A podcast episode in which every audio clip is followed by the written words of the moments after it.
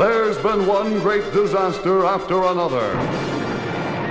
First came the theme, then the birds. There was the day the earth stood still, and the day the earth caught fire. If it didn't come from another world, it came from beneath the sea. But now comes the greatest disaster of them all.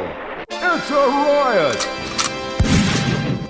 It's a scream! It's the funniest, most hilarious movie since Gone with the Wind.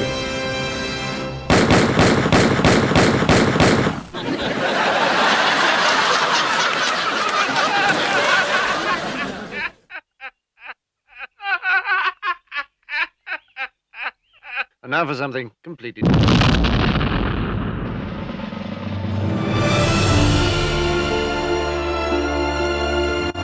Olá e sejam bem-vindos então a mais, não somente mais um episódio de Os Críticos Também Se Abatem, mas a uma nova temporada deste programa da Rádio Universidade de Coimbra, onde falamos sobre cinema e televisão.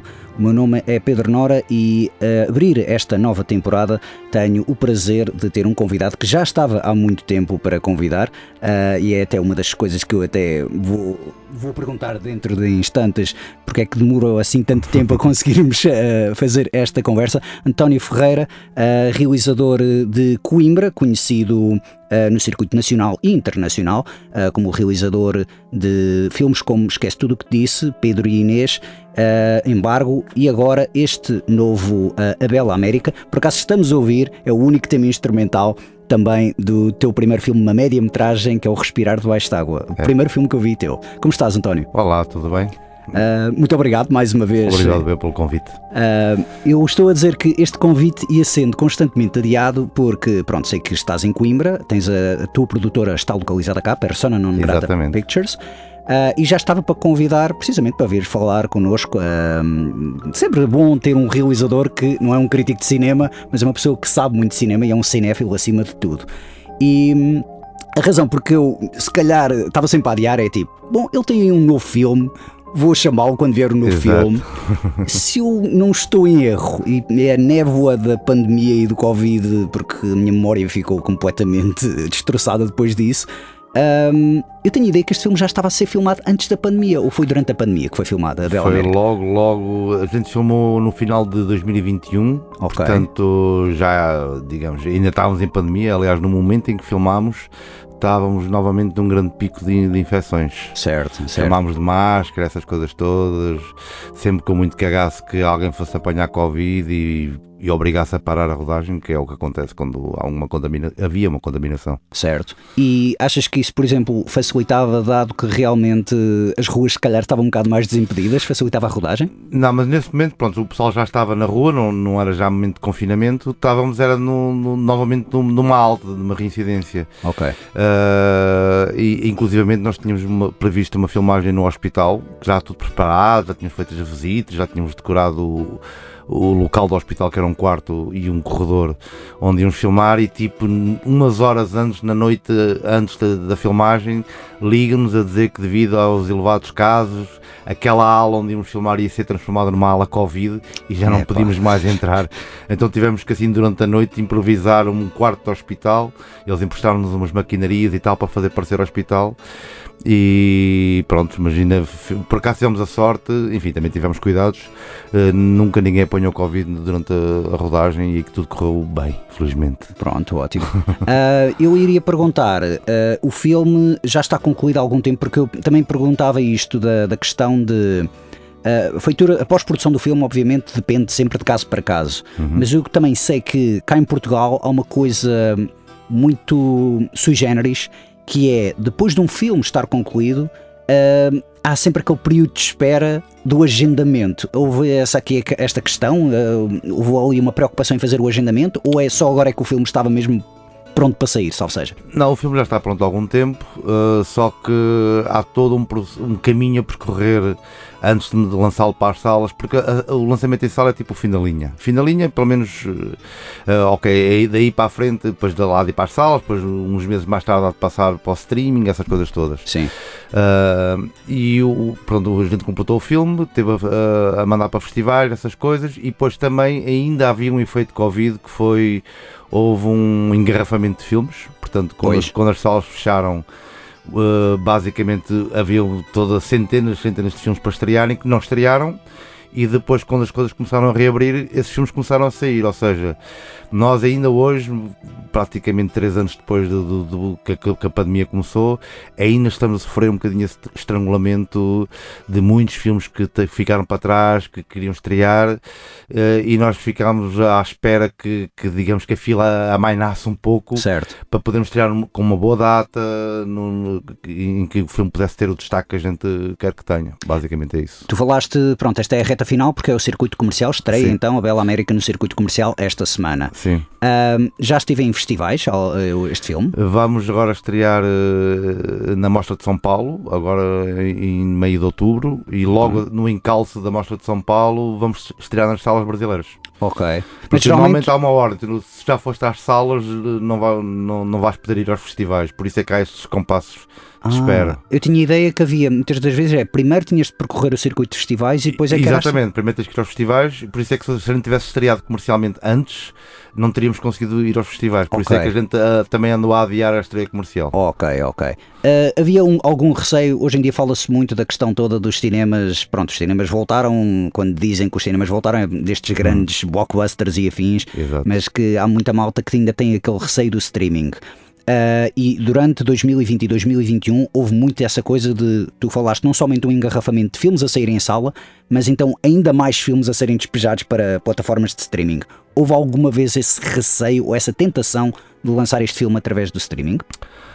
Uh, não, porque nós temos, eh, enfim, a maneira como nós financiamos o filme uh, implica a estreia em sala. Okay, uh, apesar, por exemplo, nós temos o, como parceiro duas televisões, que é o caso do Canal Brasil no Brasil e a RTP em Portugal, mas um dos parceiros é a nós, audiovisuais, que, portanto, que o negócio deles é as salas de cinema. Exatamente. portanto, nunca teve sequer em cima da mesa não passar pelas salas de cinema. Portanto, isso é sempre o primeiro passo. Uh, só chegará, ainda vai demorar depois a chegar às outras plataformas, uh, no mínimo meio ano, uh, até a volta a estar disponível em outros lados, porque novamente há etapas que têm que ser queimadas. Portanto, primeiras salas, só depois muito mais, a, mais à frente é que poderá. Hoje em dia já ninguém edita nem DVDs, nem Blu-rays, mas uh, seria esse o passo seguinte. Depois os canais por cabo, por exemplo, uhum. este filme há de chegar aos TV Cines, etc.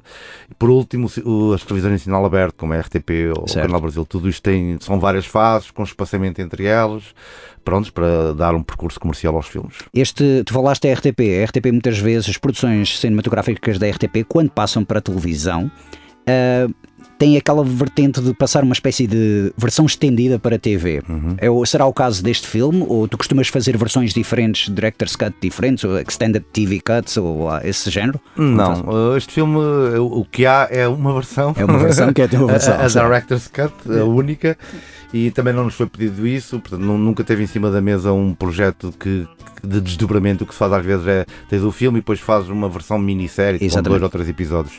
Não, nunca foi o nosso caso, não, não veio, teria que ser previsto, né? porque tens que filmar mais. Mas não, o projeto sempre foi um filme de ficção para a sala de cinema. E pronto, e, e é isso que vai acontecer com o filme. Muito bem.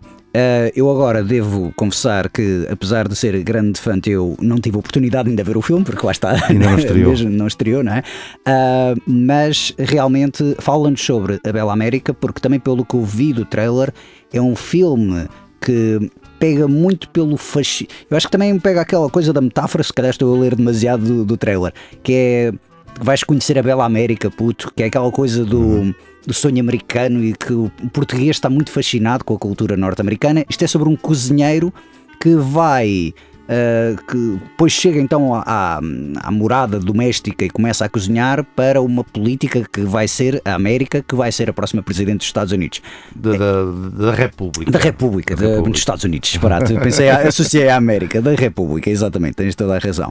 Uh, também há aqui a questão toda da questão da habitação, a questão da culinária. Há Uhum. muitas coisas que eu também quero perguntar, mas obviamente que eu também não quero pegar muito em spoilers, não é? Claro, não Ah, podemos. qual é a tua introdução à, à Bela América? Ou seja, o que é que te levou a fazer este filme? Porque também escreves este filme. Sim, sim. Ah, enfim, eu, a proposta do filme, assim, tentando resumir, que é sempre tão difícil, É verdade, sim. Basicamente eu quero falar de como é que dois mundos completamente diferentes, um, o do Lucas, o nosso protagonista, que é o tal cozinheiro, Cozinheiro. eh, que é um, um rapaz que vive num bairro humilde da cidade, de, de classe baixa. Aliás, o filme abre com ele e a meia serem despejados de casa à porrada com a polícia. Uhum. Uh, e como é que este mundo uh, se cruza com o mundo de uma pessoa completamente diferente dele, que é a América, que é bonita, que é famosa, que vive no mundo do brilho e da exuberância, e que são mundos que normalmente não se cruzam, ou quando se cruzam é porque pessoas como o Lucas estão a servir a, a alguém como a América, né? e alguém como a América nunca chega sequer a olhar para os olhos do Lucas nem saber o nome dele. E o filme, ao fim e ao cabo, é um exercício sobre o cruzamento de dois mundos completamente separados, Uhum. Que vivem geograficamente realmente em lugares diferentes da cidade, né? das cidades. Eh, O filme é, é aberto nesse aspecto, é uma cidade. É uma cidade portuguesa, não há. Sim, não Certo. dizemos exatamente qual é a cidade. Muito Enfim, bem. quem conhecer Coimbra, obviamente vai reconhecer Sim, Coimbra. exatamente. Um, mas eh, e a proposta é essa de, ok, vamos aqui fazer cruzar dois mundos, dois destinos completamente a priori divergentes vão se cruzar e o que é que acontece? Não posso falar muito mais, Pois, dar um spoiler. Pois é, o I Jinx Ensue, não é? Como, como se diz na América, no, cinema americano, Sim, é? e ele, este rapaz que tem um grande talento, que ele é um excelente cozinheiro, portanto faz pratos absolutamente incríveis, mas que para ganhar a vida tem que fazer bifes com batatas fritas e frango assado, aquela coisa básica, porque é isso que vende, que depois eh, entrega num- através de um aplicativo de entregas do, seu próprio negócio, que é o Papa Léguas. Ok. Não?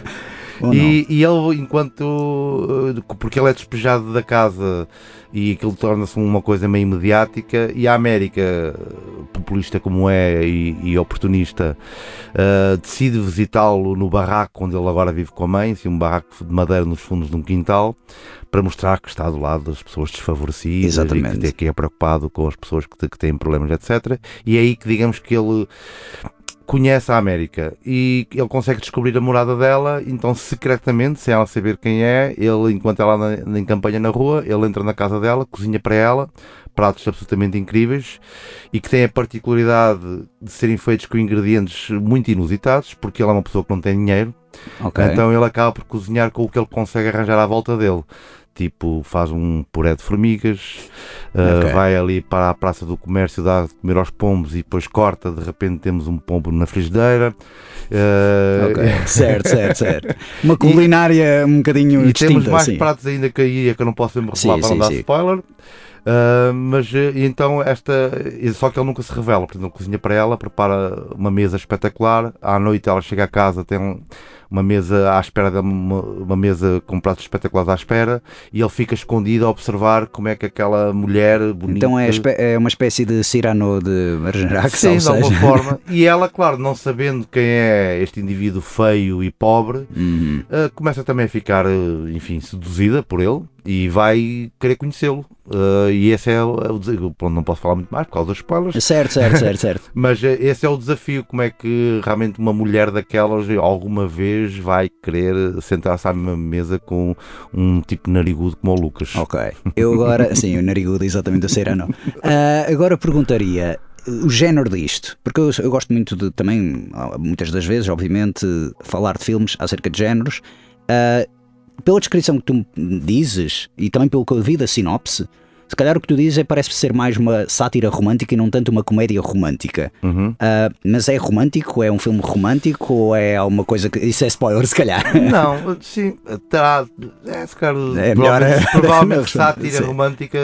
Não tinha pensado nisso por acaso. Pronto. Uma sátira romântica, se calhar, é, um, é, um, é um- uma, boa, uma, uma boa categoria para, para o filme. Ok. Nós estamos, a frase que estamos a usar na promoção é uma comédia politicamente incorreta. Ok, boa. Porque, enfim, não é que ele seja uma comédia pura e dura no sentido de slapstick eh, ou de grandes gargalhadas, Uhum. mas é um filme com humor, eh, com bastante ironia. Uh, boa disposição, mas também é na sua essência um drama, portanto estamos a falar de coisas sérias, Hum. só que falamos de coisas sérias, enfim, com, com ironia, com boa disposição, Com com, aquele sarcasmo, com aquele sarcasmo, sarcasmo, que, exatamente. sim, exatamente.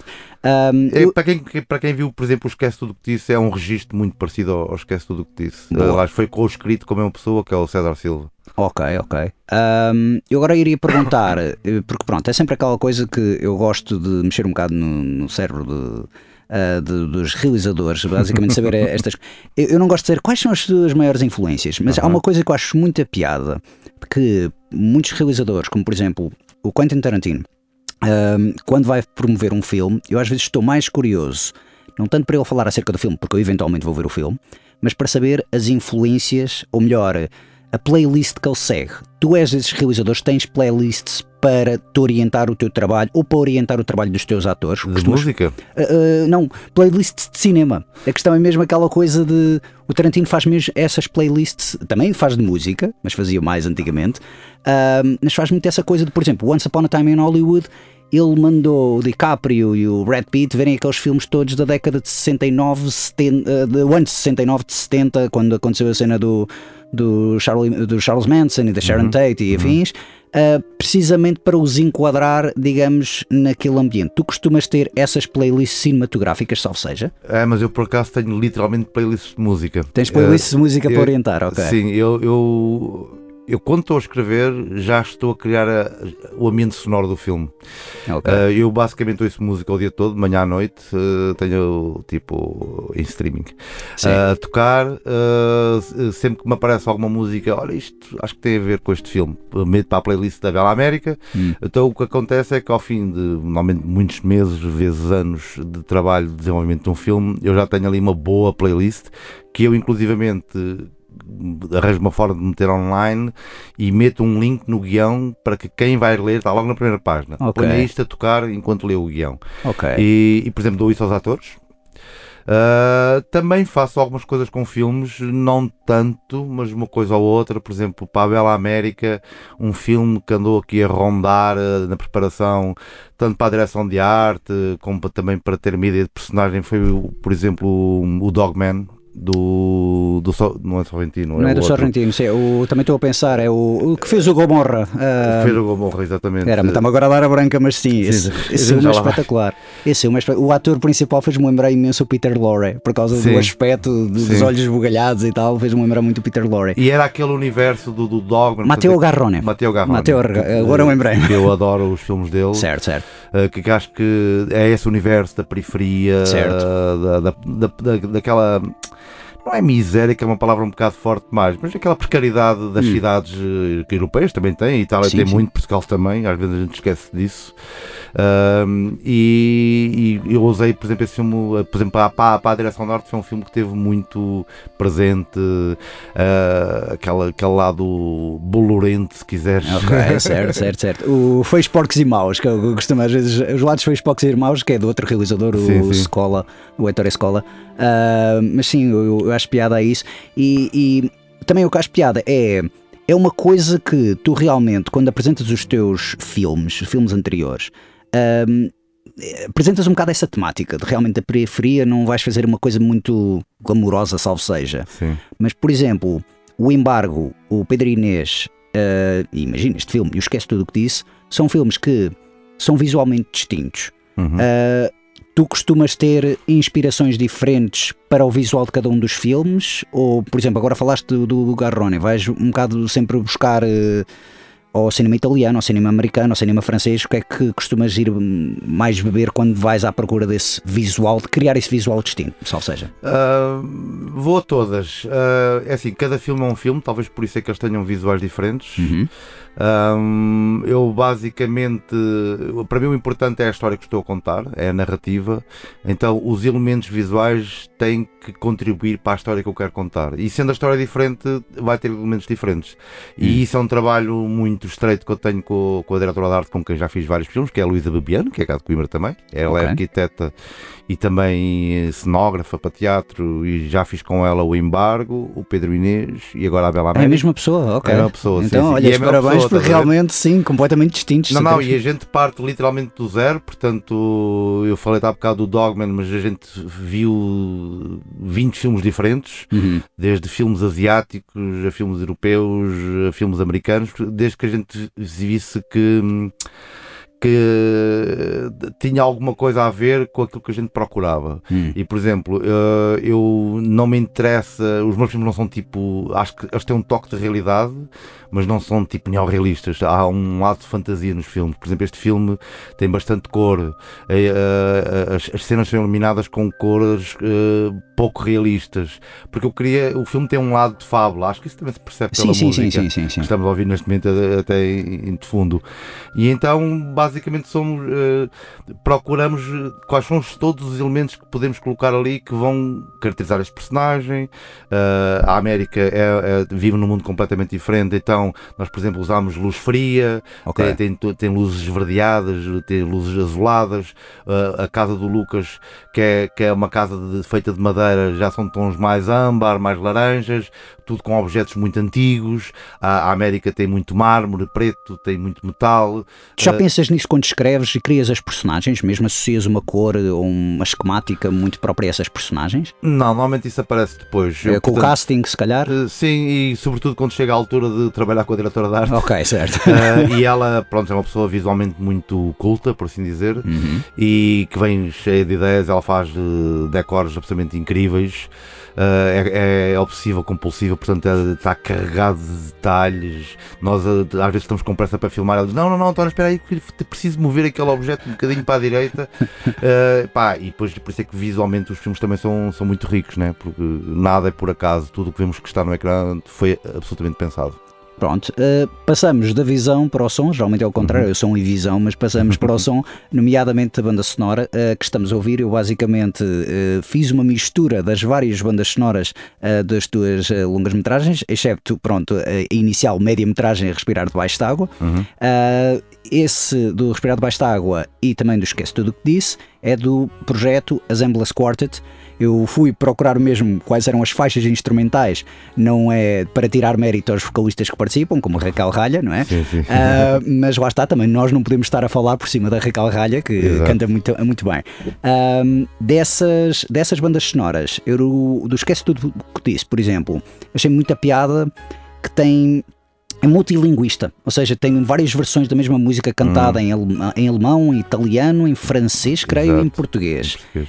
E, e acho muita piada essa. Tu tens uma relação também com a música, porque eu até sei que tu, um dos projetos musicais que entra numa das bandas sonoras, que é o uh, Who's Zed, O Zé. que é a referência a Pulp Fiction, não é? Sim, sim. Zed's Que é- Dead Baby. Sim, que era uma banda que era uma banda que eu tive que Certo. era o, o Zed certo. Aliás, a produtora inicialmente antes de se chamar Persona Non Grata Era Zed Films. era Zed Filmes Exato, exato. e depois tivemos uma intimação de um grande grupo internacional eh, acho que posso dizer é, foi a Sony que disse que tinham registado a marca mundialmente que, que nunca usaram para absolutamente nada Pois, mas essas mas coisas. tinham registado e pronto, e eu perguntei ao meu advogado, então, mas pá, eu já tenho, este- eu já tenho o endereço zedfilmes.com há mais de uma década É verdade. e ele sim. só me perguntou, mas queres ir para a porrada com a Sony? Não, sim, E foi aí que a gente decidiu, ok, então está na altura de mudar o nome da produtora, eh, a produtora é a mesma, eh, o número de contribuinte é o mesmo, mas foi aí que apareceu a Persona Non Grata Pictures. Mas por acaso Persona non grata não é, não é nada. Houve, houve, não, não, eu digamos, estou muito contente com a mudança. a mudança, a mudança é um bom nome, mas houve aí, foi, realmente foi essa coisa de. Será que o novo nome adveio desse empecilho jurídico, por assim dizer? Foi, não? foi, foi Ok. exatamente, foi uma intimação. Ok. E a gente olhou para a Sony Pictures International, hum, Certo. acho que não vale a pena eh, teimar com eles. Agora que tu falas nisso, realmente a edição que eu tenho da banda sonora é, tem lá Z Filmes É. ali em baixo. ok. Nós mudámos o nome da produtora em 2010, quando saiu o embargo. Foi Ok. mesmo na altura, mesmo antes do lançamento do embargo. E aproveitámos e já lançámos o embargo com o, no- com o novo nome, etc., novo logotipo, essas coisas todas. Ok. Eu agora perguntava, e eu sei que também já participaste na- no programa OST daqui da Rádio Universidade de Coimbra, com o Luís Pedro Madeira, que era membro do Assemble Quartet e Exato. que, a partir do embarque, se não estou em erro, é começou a ser o Sim. solo compositor, eh, de, digamos, compositor a solo. de- Estou aqui a usar. Antes do embarque, é uma longa. Ele fez o Deus Não Quis, que é uma curta-metragem. Ah, sim, isso também é outra coisa, também vou pegar, das, curtas e documentários que fizeste. Mas eu iria perguntar-te, pronto, basicamente o Luís Pedro Madeira é o teu Morricone para o Leone e é o teu John Williams para Steven Spielberg. Uh, eu, há uma coisa que eu adoro uh, na, na, relação entre Morricone e Leone que era o Sérgio, o Sérgio Goiânia chamava o Ennio Morricone o melhor argumentista, argumentista que ele já teve, porque era ele que ditava o ritmo uhum. e a cadência de, de assim, passa a redundância, uh, a cadência de cada uma das cenas e das personagens. Uhum. E ele até metia as músicas do Ennio Morricone a tocar enquanto filmava. Há isso, há essa, digamos, sinergia entre ti e o Luís? Como é que funciona? Já ele está a compor ideias ou a pensar em ideias à medida que tu vais escrevendo? Ou como é que é? Sim, sim, o nosso trabalho é totalmente colaborativo, uh, partimos rigoroso, literalmente do zero quando começamos a fazer, quando começa a fazer a música, portanto, ou seja, de coração aberto para o que der e vier. Um, sim, a música é um elemento importantíssimo no, no cinema em geral e uhum. em particular para mim, que eu gosto de música. Já fui aspirante a ser músico e depois tornei-me cineasta. Certo. Mas uh, gosto de música. Normalmente os meus filmes têm bastante música, até há quem acho que tem música a mais, mas eu discordo. Uh, e, e, então, normalmente o que fazemos, uh, ainda não tivemos a possibilidade de fazer esse trabalho em paralelo, tipo filmagem e composição. Uhum por questões de produção, por questões de financiamento, etc. Mas o que tem acontecido, na maior parte dos casos, é eu monto. Uh, e quando tenho uma espécie de eh, cena, quando, à medida que vou tendo as cenas montadas, vou mandando para o Luís Pedro, muitas vezes meto uma música de referência porque eu também preciso de ter alguma coisa para, para montar uhum. e depois sentamos-nos durante alguns meses, não muitos, infelizmente, gostaríamos que fosse mais, uh, e ficamos ali literalmente cena a cena, plano a plano, arranjo a arranjo, uh, para a, a música se fundir com o filme. Tipo, certo. para mim o ideal é quando a gente quase nem nota que a música está lá, parece que faz parte do ambiente sonoro do filme. Mas, sabes, isso... sabes, por exemplo, da coisa de direitos de autor, uh, o que eu te falava, sabes que um dos autores, de, o compositor da banda sonora é considerado, na lei portuguesa é considerado um dos, e também a lei europeia, outros, outros países europeus, é considerado um dos autores do filme, é o realizador, o argumentista sim. e o compositor da banda ah, sonora, sim. que é uma coisa que eu acho um piadão. A gente sempre que cede alguma coisa a alguém, ou a outro canal, ou, ou faz uma venda, eles querem sempre ver o contrato com, com, com o compositor. Sim, porque o compositor é, é um dos ter, atores. Que é para ter a certeza que realmente a gente tem os direitos e que eles não vão ser processados, etc. Exato, exato. Porque normalmente quem exibe é responsável, é, poderá ser processado por causa de algum problema de falha de direitos. Certo, certo. Mas tu estavas a falar então, digamos, é essencialmente esse, esse compor musical definitivo é mais na parte de pós-produção, depois das cenas Sim, já estarem... Já vamos, assim. já vamos com a montagem, Uh, começamos ali a, a, partir pedra, por assim dizer, uhum. cena a cena. Aliás, a gente não sabe muito bem para onde é que o filme vai musicalmente. Há uhum. umas ideias, há umas referências, mas depois no processo uh, é realmente um processo de descoberta. Normalmente temos tipo, sei lá, no caso agora da Bela América, uh, ainda agora estávamos a discutir isso, temos tipo três linhas musicais que a gente chamou-lhe, por exemplo, o suspense, os drones, que são coisas basicamente ambientais, uhum. e os temas de amor, que, que, que, entram nas cenas, enfim, que têm o lado amoroso do filme, o lado do romance. Uhum. Uh, e pronto, e depois vamos criando variações, os arranjos saltam de, às vezes de uma linha para a outra, misturam-se, uh, de forma que no final a gente tenha ali uma, uma unidade musical e coerente que sirva ao filme, né? que sirva à narrativa. Já houve alguma vez, digamos, uma mudança de 180 graus em que tinhas uma ideia definida de como é que esta cena vai funcionar e chegou uma ideia musical do Luís ou pronto, outra pessoa e basicamente, ok, não, vou reformar a cena. Ah, sim, completamente, até porque a música realmente altera uma cena. Eu lembro-me quando, quando era, ainda era aluno, uh, neste caso estava a estudar na escola de cinema em Berlim, eu tive um, um seminário que era exatamente uh, o, o que a gente fazia durante o seminário era filmar uma cena. Uhum. Uh, e depois pegar nessa. montavam, filmávamos, montávamos, e depois uh, vinham compositores e iam musicar aquela mesmíssima cena com a mesma montagem e, e aplicar músicas completamente diferentes. E, e, de que forma é que isso realmente alterava a cena? Ou seja, podias passar do drama literalmente à comédia só através da música. Certo. E, meter a música do Benny Hill e fica logo com uma comédia. É, exato, altera completamente o tom sim, da sim, cena. Sim. E, e, uma coisa que, que, eu também faço sempre é, à medida que estou nesse processo de, de composição da música, à medida que os temas, enfim, vão se finalizando, normalmente volta à montagem e reajusta a montagem de forma a que tudo encaixe na perfeição. Ok. A minha, a minha, eu acho que uma boa montagem, uma boa fotografia, uma boa direção de arte e uma boa banda sonora, quem está a ver o filme não está a reparar em nada disso. Certo. Simplesmente está-se a deixar levar pelo conjunto. Ok. Esse é o meu objetivo. Tipo, porque eu acho que quando alguém sai de um filme e diz, ah, que boa que era a fotografia do filme. Então, para mim, ele não teve a ver o filme, ele teve a ver a Ah, fotografia. Mas sabes que eu às vezes eu sou, eu sou cinéfilo, eu sou Pois, pessoa que- cinéfilo, é eu, eu, sou, eu gosto de desconstruir os filmes, que as pessoas eh, muitas Claro. das vezes não gostam de mim, salvo seja quando eu mando comentários assim que Exato. tipo ninguém quer saber, não é? Que gajo chato, pá. Ah, exatamente, só- mas é sem tirar nem pôr. Ahm, há um, ah, por acaso há uma cena que agora estavas a falar dessa coisa do editar. Não sei se conheces, ah, há um meme, e até descobri isto por causa de um meme na internet há uns anos, que era um fulano que meteu a música, meteu várias músicas diferentes. Começou com o Enola Gay e depois passou para o Friday I'm in Love e depois passou para o Love Will Tear Us Apart com a cena de largar a bomba do Doctor Strange Love. Ah, ok. E funcionava bem com todas as Ah, é músicas. bom exercício. E a malta dizia: Este gajo era um gênio porque ele fez esta cena muito antes dos- das músicas saírem e tipo, tu conseguis meter músicas completamente diferentes e que tipo a sintonia era, a sincronia era absolutamente perfeita. Sim, sim, Era- esse é um bom exemplo. A música que o Kubrick usa na, na cena da bomba atómica, que é uma música prontos para cima, Exatamente. eh, bem humorada, etc. Com uma, ima- uma imagem horrível, né? que é de destruição em massa. Sim, sim, sim. É um bom exemplo de como as músicas alteram a leitura das cenas, né? Pois, exatamente. Sim, havia lá músicas tipo o Enola Gay, tipo uma pessoa ria-se comparado com essa cena, não é? Ah, mas casa bem, é, é- é interessante.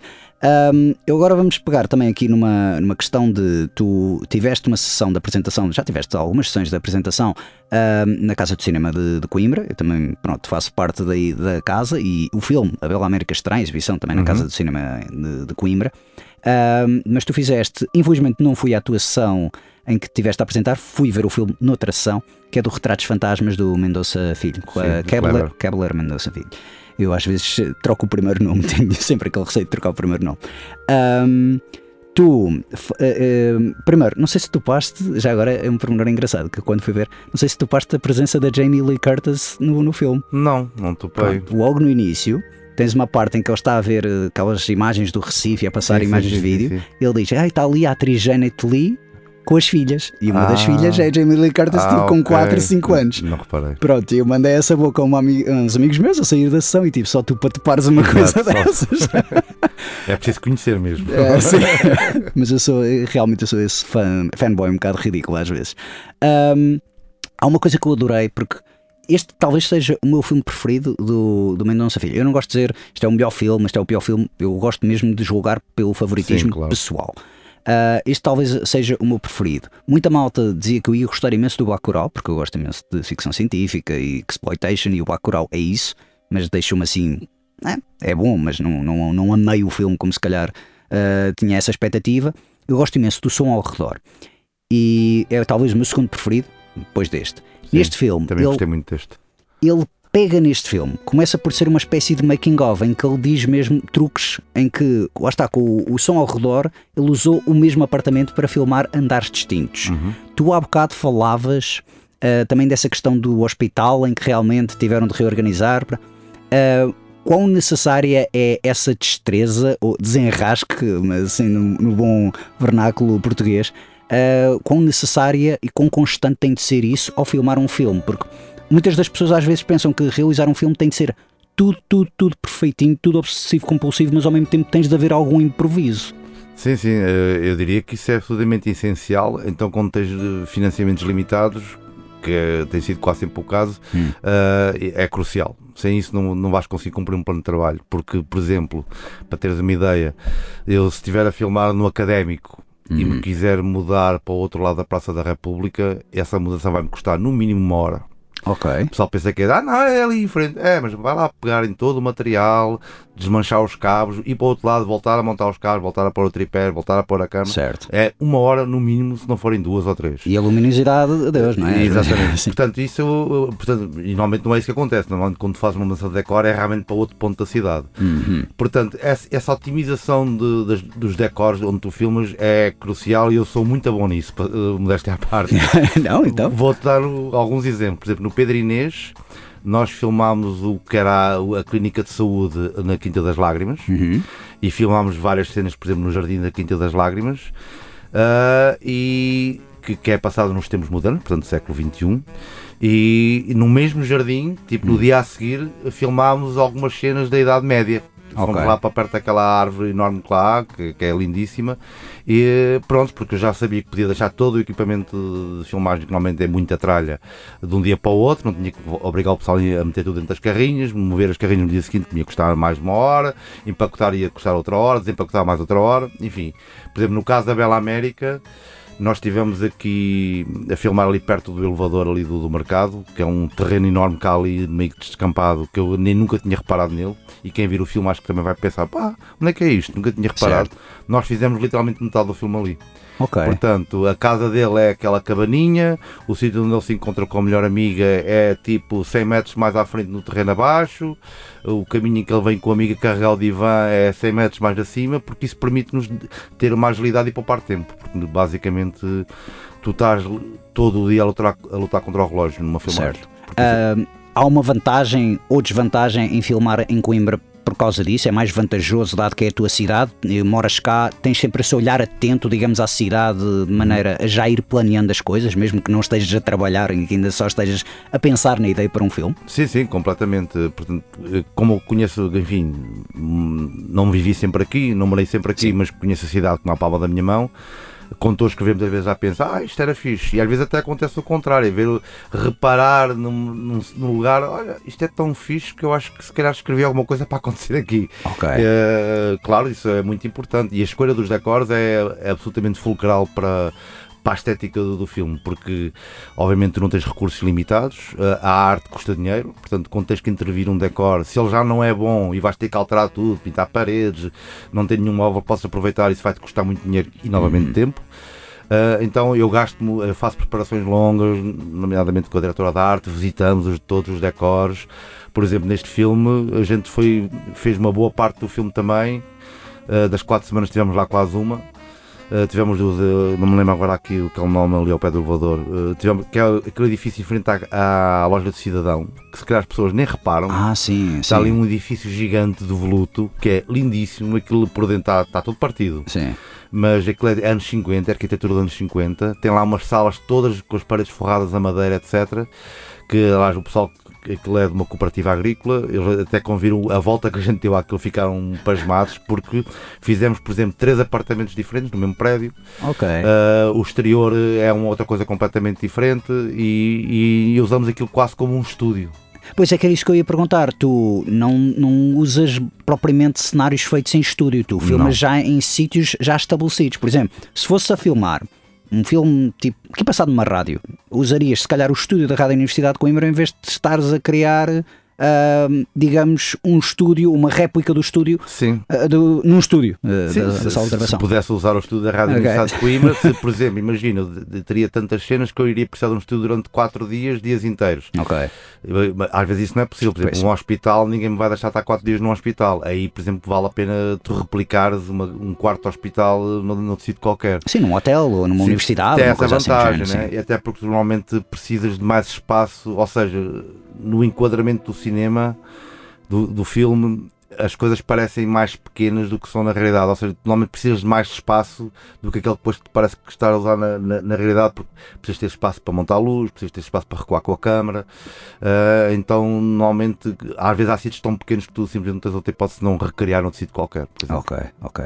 Ah, eu ia agora voltar também a uma questão de. Aliás, já agora, Sim. no Pedro Inês, eh, o personagem, o, o Pedro, o Dom Pedro, no presente, quando ele está internado num hospital, Hum. eu andei a fazer eh, reperagem em hospitais, vi vários, e os hospitais são geralmente muito feios, tipo com muita tralha visual, muito, muitas indicações, muitos quadros de avisos, Sim, sim, sim. branco, uh, não tem charme nenhum. E foi aí que surgiu a ideia de: olha, e se ele fosse, visto que ele é descendente de reis, né? e no Uhum. presente ele é filho de arquitetos famosos, e se ele tivesse uma espécie de clínica privada toda XPTO? E foi aí que surgiu a ideia: ah, vamos tentar a Quinta das Lágrimas, tem esse lado de realeza, né? e Certo, funciona certo, certo. completamente. Nu- Nunca Sim. ninguém se questiona que aquilo é um hotel. Aquilo, da maneira que tu mostras, né? e depois metes alguns elementos do hospital, como a coisa do soro ou uma máquina, e pronto, e a pessoa automaticamente já se remete para um hospital e está feito. Essa ilusão achas que é fácil criar ou ainda sempre há aquela dificuldade porque é a chamada suspensão de descrença? Porque há muitas Exato. pessoas às vezes que gostam de cinema português porque é muito documental e muito realista. Uhum. Tu dizes, não somos, os meus filmes não são bem neorrealistas, mas têm um não sei o que de fábula. Uhum. Uh, quão difícil às vezes é tipo a tua dúvida, ultrapassar a tua dúvida de será que as pessoas vão comprar isto? Será que as pessoas vão suspender a descrença, por, por assim dizer? Pois, é um risco, mas eh, por isso é que tu tens que ter muito cuidado com os elementos que colocas, porque eu acho que o espectador está disponível para acreditar eh, no que lhe metemos à frente, até que apareça um elemento que o acorda. Sei lá, Ok.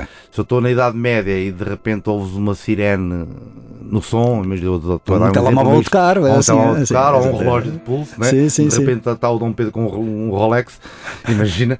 Pronto, se- se- eu acho que se tu nunca tiveres nenhum elemento que, que faça o espectador acordar ou que o tire da suspensão da descrença, ah, à partida corre tudo bem. Mas às vezes até funciona. Eu estou-me a lembrar agora do Maria Antoinette da Sofia Coppola, Uhum. em que tem aquela parte das Converse All Stars, ela metia também música moderna de Strokes e Phoenix e casava bem na medida Sim. em que tu ficavas, espera aí, mas eu estou a ver um, um drama tipo de período da época e agora Mas tipo, em cena tu não tens nenhum elementos que não pertençam lá, né? Pois. também, também tem a ver com o registro do filme. Mas, sei lá, no Sim, Pedro sim, sim, Inês, sim. a gente retrata a Idade Média e tu tens muita música eletrónica durante a- as Pois, cenas isso da é Idade verdade. Média. E sim. isso é uma coisa intencional de criar um.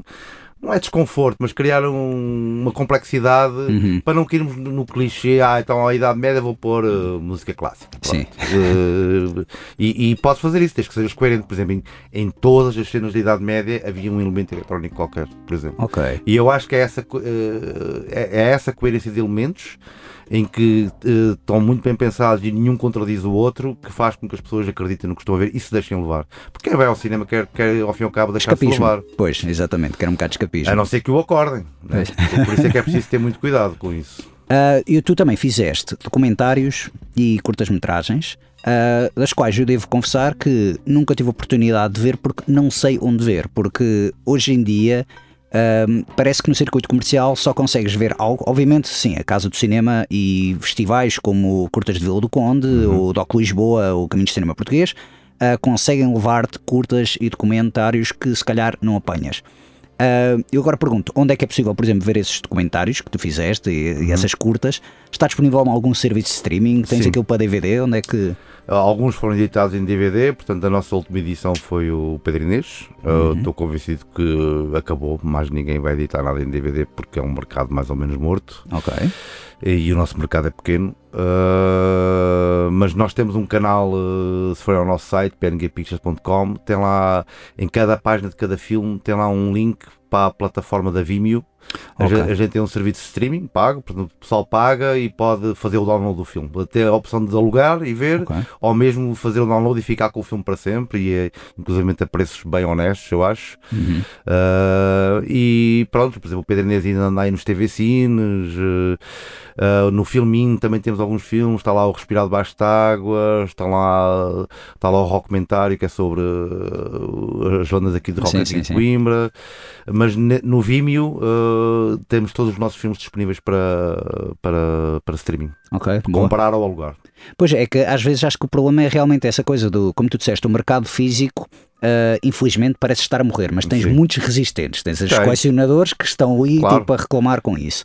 Ah, E preocupa- se fazem para essa malta. Ah, Pois, não, mas é para essa malta. Eu acho que vais, vai- estamos a chegar àquele ponto onde as pessoas vão começar a fazer Kickstarters e a tipo fazer uma vaquinha para façam três DVDs, um para mim e outro para estes Exato. meus dois amigos, para nós termos algo para meter na prateleira. Mas Ah, deixa-me dizer uma coisa já agora. Uh, eu acho o DVD. Pá, eu que, uh, que tenho que dominar o processo técnico de um filme, que é Uhum. uh, bastante complexo. Hoje em dia filmamos em 4K e não sei o quê. Pá, o DVD tem uma qualidade miserável. É sério? Sim, o DVD tem uma qualidade miserável. O DVD tem um quarto da resolução do que vês no cinema ou do que vês neste momento numa plataforma de streaming, que é 4K. ok. Eh, é o mesmo do que estares a ouvir música em mono com aquela frequência de onda média, estás a ver? Uhum, sim. Eh, então quando o pessoal me diz ah pá, não dá o DVD, pá, não, a sério, eu não dou DVD a ninguém porque aquilo é uma qualidade horrível. Então ao menos comprem o Blu-ray. Eu gosto, sabes que eu gosto. O Blu-ray sim, tem qualidade. Sim, mas sabes que eu gosto também dos DVDs, não é tanta questão de, pronto, obviamente era um upgrade da imagem do VHS, porque Sim. eu também sou do tempo da videocassete como tu, não é? Claro. Ah, mas acho que o conceito mais engraçado dos DVDs para mim era uma coisa que raramente tu viste nem cinema português, mas viste Os muito. extras. Eu- não, é, é um tipo de extras, que é os comentários. Sim. Eu adoro, eh, depende de realizador para realizador. Os Há meus co- filmes têm. Ah, eu tem o teu comentário? como o Pedro e o Inês ambos tinham a faixa e têm a faixa áudio de comentário. Aliás, a versão não quero mentir, mas a, versão que eu acho que temos no Vimeo também tem a faixa de áudio Ok. de, comentário. Olha, isso é fixe, porque eu acho que isso é o que está a falhar muito nos serviços de streaming. Tens ali os filmes todos e às vezes até tens uma apresentação especial do realizador antes, Uhum. mas nunca tens assim os comentários. Eu tenho saudades desses comentários, eu gosto Sim, desses sim, nós comentários. inclusivamente nessa plataforma do Vimeo temos lá as cenas apagadas e essas Ok. coisas todas. Boa, boa. Pá, porque pronto, que ao, ao fim e ao cabo é o que o DVD te oferecia, né? Para além do filme, alguns conteúdos à volta do filme, né? Que eu acho que é interessante. Eu também eh, sou consumidor disso, gosto de saber, né? O, o making of, o comentário do realizador, a cena apagada, porque é que essa cena foi apagada. Certo, sim, sim, sim. Eh, eu até costumo fazer uma coisa que é pôr um bocadinho, essa cena apagada, meto um bocadinho da cena que estava antes no filme e a cena que está depois, para o pessoal perceber onde é que aquilo entrava no filme. Ah, ok. Para o pessoal conseguir enquadrar eh, e para quem conheceu o filme, ah, era aqui que entrava, ah, ok e tal. Mas lá está, não fazes director's cut. Não aquela coisa- Não, porque tenho conseguido que as, as versões, nunca fui obrigado a ter uma versão diferente para estrear comercialmente. Ok. Sempre a versão que eu, que eu gosto é a versão que o distribuidor também gosta. Eh, Não é que haja muita discussão sobre isso. Muitas vezes o que eles pedem é pá, se eu chegar com uma versão, sei lá, eu lembro no Pedro Inês, a primeira montagem tinha 2 horas e 40. O filme mesmo assim tem 2 horas, é grandito. E claro que nunca me passou pela cabeça editar a versão dos horas e 40, que era langona. É pá, é normal tu mandar as coisas fora, porque são coisas que só quando chegas à montagem é que percebes, olha, isto já foi dito lá atrás, é redundante, só, ok. só- só estou a repetir informação. E só eu é que estou apaixonado por isto, porque qualquer espectador vai chegar aqui e vai. vai Outra vez, Ah, outra isto? vez Ah, isto, sim, sim, sim, sim. ah, mas muitas vezes o que acontece, ou às vezes o que acontece, tipo o distribuidor vê o filme, eu costumo mostrar antes de- da versão finalizada, e se houver assim alguma coisa a mais, eles dizem, pá, pronto, António, tu é que sabes, mas se, se o filme tiver 2 horas e 40, pá, vais ter menos uma sessão. Eh, Ok. No cinema, eh, se calhar vamos dar menos salas, estás a ver? Ok, ok. Pronto, ok. e cabe-te a ti decidir o que é que queres fazer. Eh, Pronto, apesar de tudo, estamos num, num sistema em que o realizador tem bastante poder sobre o, o corte final. Eu, sou, eu também sou produtor, portanto, eu, eu, eu sou. Com- eu Tens sou- esse compromisso entre é, visão eu sou artística e bipolar, visão eu, como. tipo, sim, sim, sim. O realizador está a filmar, o realizador está a montar e depois o produtor senta-se e olha para o filme, o produtor António, senta-se e vira-se para o realizador António: pá, esta cena já foi dito lá atrás, isto não está aqui a fazer nada. Eu sei que a cena é fixe, mas manda fora, tá? Eh, E às pronto. vezes o realizador insulta o produtor. Andas Às vezes andamos à porrada um com o outro. Isso é Eh, tipo Fight Club, quase. Não, e eu costumo fazer projeções de teste, etc. E Sim, é curioso sim, sim, que muitas vezes acontece coisas que tipo, tu achavas que as pessoas iam entender e não entendem, Uhum. Ah, ou às vezes tem uma leitura completamente diferente da tua. E, e, quando- ah, e também, pronto, é, é sempre preciso filtrar opiniões, porque às vezes a cena que um adora é a cena que o outro odeia. Mas, por exemplo, quando tu vês várias pessoas a ter problema numa cena em específico, tu, ah, se calhar tinha um problema. Ok. Se calhar não pensei bem naquilo. E volto atrás e corrijo.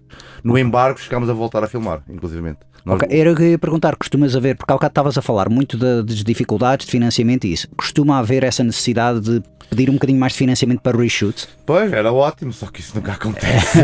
Não, mas acabaste de ser, por exemplo, no embargo Sim. voltaste a filmar, mas já era uma coisa, foi Sim, dentro. foram mais três dias. Ah, pá, ok. Na altura a produtora tinha uma catrefada de, de pessoal a trabalhar comigo, tinha e-mails, tinha a câmera, tinha o som e a gente, ah, pá, bora lá, fomos filmar mais três dias. Basicamente filmámos a sequência inicial do filme, que o filme começava de uma forma completamente diferente, e filmámos mais duas pequenas sequências lá no meio de coisas que realmente não se entendiam.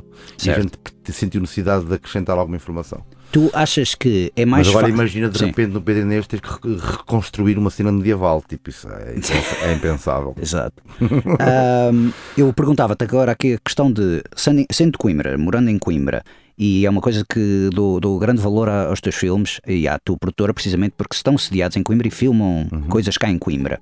Isso, ao arranjarem financiamento, é uma benesse ou é uma desvantagem? Porque às vezes Coimbra parece estar assim um bocado ignorada, mas para filmagens, se calhar, isso até é útil, tipo, ninguém mais aproveitar, digamos, as paisagens de Coimbra, salvo seja. Eu acho que é assim, uh, estares fora de Lisboa não é vantagem nenhuma. Pois. porque tu tens que deslocar muitos meios lá, por exemplo, os meus técnicos estão todos lá.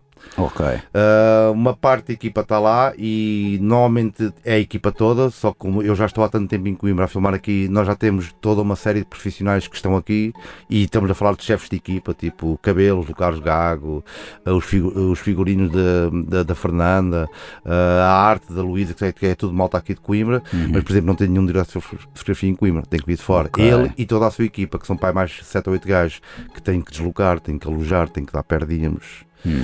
Uh, portanto, é, é uma desvantagem filmar fora de Coimbra, que poderia ser compensada e deveria ser compensada se as autoridades locais perceberem que um filme está a imortalizar determinados espaços de um, da cidade, da cidade exatamente. e para sempre. A etapa do Rádio Portugal pode ser muito mediática, mas dura uma hora uhum. e nunca mais ninguém vai olhar para aquilo.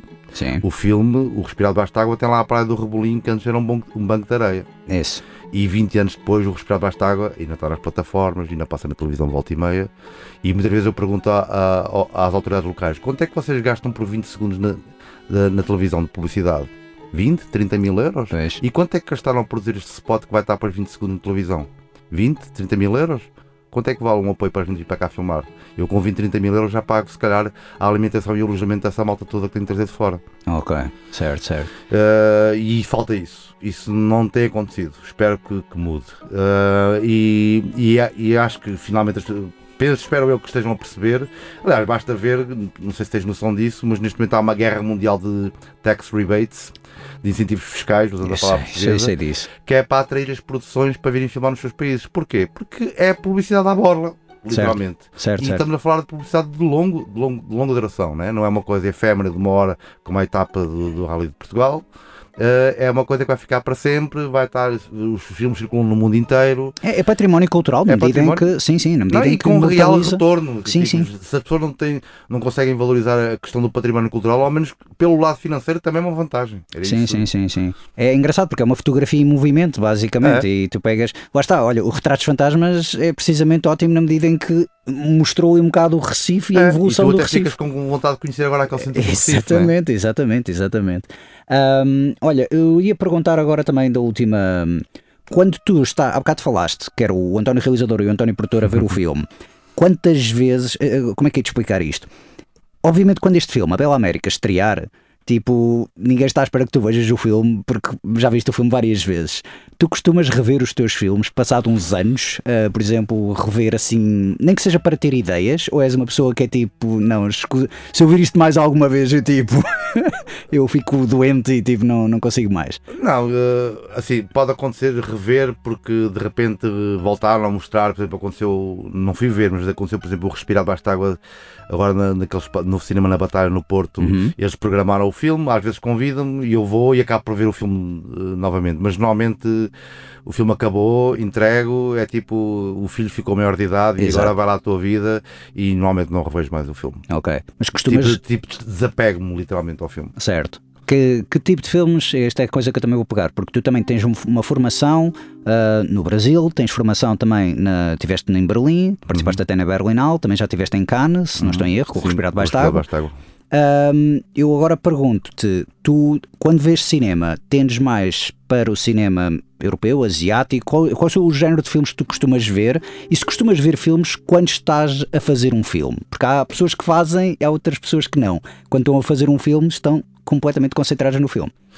Uh, eu vejo todos os tipos de filme. Uhum. Uh, nisso, eu, como a música, eu gosto desde a bossa nova uh, até ao punk rock. Ok. E gosto mesmo. Como eu, e, sim. Porque acho que há boa música em todos os géneros musicais. Sim, mas há géneros. Eu, por exemplo, eu não gosto tanto de musicais, ironicamente não gosto assim tanto de musicais e se calhar vai assim para o fundo ah, da lista, sim, mas claro. gosto mais de ficção científica claro, e terror, sim, mas sim. Pois, por exemplo, eu não sou grande fã do terror, Pronto, mas, mas vejo. mas, sim, mas vejo um bocado de tudo. Sei lá, fui ver o, o Bo agora do, do. Não me lembro agora o nome dele, com, com o Bo. O Bo, agora estou. Uh, com aquele ator super conhecido. O filme que teve agora é uma espécie de terror. Bom, esquece. Ah, mas, agora estou a ver qual é que é esse, mas ok, ah, sim, certo. Sim. Como é que se chama o ator do, do Joker? Ah, o Joaquin Phoenix. O Joaquim Phoenix, o. Sim. Que, que, Ah, o Bo is Afraid, Bo sim, is do, Afraid, do, pronto, que é um filme mais ou menos do Ari Aster. Sim, sim, Ari sim, Aster, sim, exatamente. exatamente, certo, sim, que sim. não é provavelmente o meu género, mas senti curiosidade de ir ver. Eu vejo todos os géneros de filme. Ok, certo. Gosto, gosto de cinema narrativo, eh, não sou nada dado ao cinema experimental, embora por vezes há coisas que me surpreendem e que Uhum. gosto, mas sou muito mais virado para o cinema narrativo, que conta uma história. Claro que, como toda a gente, gosta de ser surpreendido, portanto, no, eh, aqueles filmes muito formatados, e ainda mais se tu trabalhas no meio e escreves, já começas a antever o que vai acontecer a seguir. Ah, mais um truque para eu saltar na cadeira, ah, ok, ah, sono. Certo. portanto, eu gosto de, gosto de ser surpreendido. Acho que, apesar de tudo, depende mais para uma certa maneira de fazer eh, o cinema europeu. Que Ok. tem algo de atmosférico, não sei. Ah, um, Qual e- a tua recomendação deep cut? Ou seja, aquela recomendação de um filme que tu achas que me- merece ser mais falado e que as pessoas não falam assim tanto? Assim, um filme que tu adores e achas que as pessoas deviam, deviam falar mais? Porque eu gosto imenso de saber essas pequenas coisas na. Ah, pix, pá, eu vejo Eu sei que é complicado, é se calhar é complicado, complicado, vejo sim. tanta coisa. Por acaso, nem no outro dia estava a pensar ah, ah, nisso, pá. Até agora, este gajo agora tem cada branca com a idade. Ah, Pronto, mas sei lá, olha, também gosto- estou aqui a ser mauzinho, se calhar também não. Não, mas devia. olha, pá, por exemplo, ah, tu tinhas-me perguntado até se eu durante a rodagem vejo filmes ou não. Não, eu normalmente no processo de feitura estou completamente Concentrado até naquilo. não, não tens tempo para mais nada. Ok. Mas na preparação, sim. Uhum. E, mas muitas vezes, eh, porque a preparação estamos a falar de processos muito longos, né? às vezes anos. Sim. Ah, mas às vezes até mesmo mais referências visuais para, para comunicar com a equipa, para comunicar com a arte. Olha, olha aqui a, como, é, como é que- é- a solução que este gajo deu para um quarto hospital. Exato. Não tem nada a ver. Tipo, se olhares bem, não, não é um quarto hospital. Lembrei-me agora de um filme que eu adorei e que me surpreendeu. Ah, da, daquele realizador francês, Os Amantes Pont Neuf, como é que se chama o realizador? Ah, o Leo, o Leo Leo, Carax. Leo Carras, o Sim. último filme que ele fez. Que O é Annette ou o. Mo- Ok. Pá, que é um filme estranho. É eu muito bizarro. é eu gostei imenso bizarro. do Holy Motors e não achei assim tanta piada ao Annette. Lá está musical. Estás a ver? Pois, é, lá está. Eu não sou grande fã de musical, pá, mas o filme emocionou-me É, muito, é. pá. E Sim. que, aquela, aquela marionete, tipo, humana. É um filme que demora a entrar. Tipo, a primeira hora tu tipo, estás, mas que porcaria é esta? De- isto é o quê? É musical? Sim, sim, é uma sim. coisa muito artificial, muito estranha, pá, mas eu, eu ouvi aquilo assim com bom som, com grande imagem e tipo, fiquei, adorei, adorei o filme. Pronto, Estavam a pedir um exemplo de um Pronto, filme. ok. exemplo. Ótimo. E nem é um realizador que eu gosto particularmente, mas gostei muito daquele filme. Ok. Fui atrás dos Sparks, a ouvir toda a discografia Sim, dele. os Sparks é incrível. Eu sou mega fã de Sparks, sim. Portanto, também fiquei muito contente quando os vi a ter essa publicidade. E se és fã de Sparks, olha, vou-te recomendar um documentário cá dos Sparks que é do Ok. Edgar Wright. Já Ok, viste? já ouvi falar. sim. É pá, espetacular. Não vi, mas ouvi Se falar. és fã de Sparks, vais amar aquilo, porque aquilo está mesmo. Não é o típico documentário musical, aquilo é feito de uma Mas olha que maneira eu, muito. eu tenho uma ambição de fazer um filme musical, daqueles com Ok. coreografias mesmo. Ok, boa, boa. Ah, vou pergun- perguntar uma outra coisa, e é a última pergunta, depois deixo-te então para o resto da, da tua. E agradecendo, obviamente, a tua presença e mais uma vez convidando, porque lá está, estamos a terminar o programa, como vês, a hora de conversa passa a correr. Passa a correr. Estás sempre convidado para vir aqui participar aos críticos Será também um se abatem. Ah, Faço agora aqui a pergunta: costumas ver séries de TV ou já ponderaste em fazer uma série de TV? Porque hoje em dia muita- muitos realizadores acham que TV é o meio, o médio criativo mais ah, propício, porque tens mais tempo, salvo seja para contar uma história. Eu não suporto séries de TV.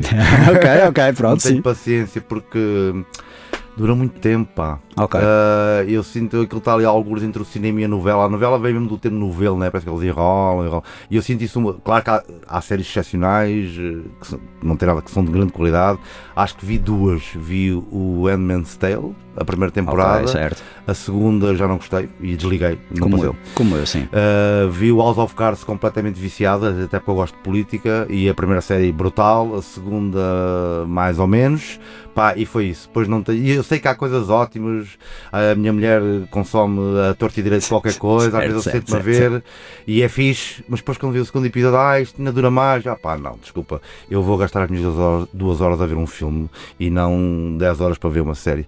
Mas sim, tenho um projeto de série, Ok, boa. inclusivamente, eh, mais por eh, que pronto, tá, o dinheiro está a fugir para aí e tu também se queres eh, filmar tens que ter projetos onde que atraia o dinheiro. Uhum. Eh, mas curiosamente é uma série em que o conceito é que cada episódio é um episódio completamente independente em que foca cada um dos personagens eh, da série. Portanto, são episódios que podem funcionar, são quase como filmes Ok. isolados.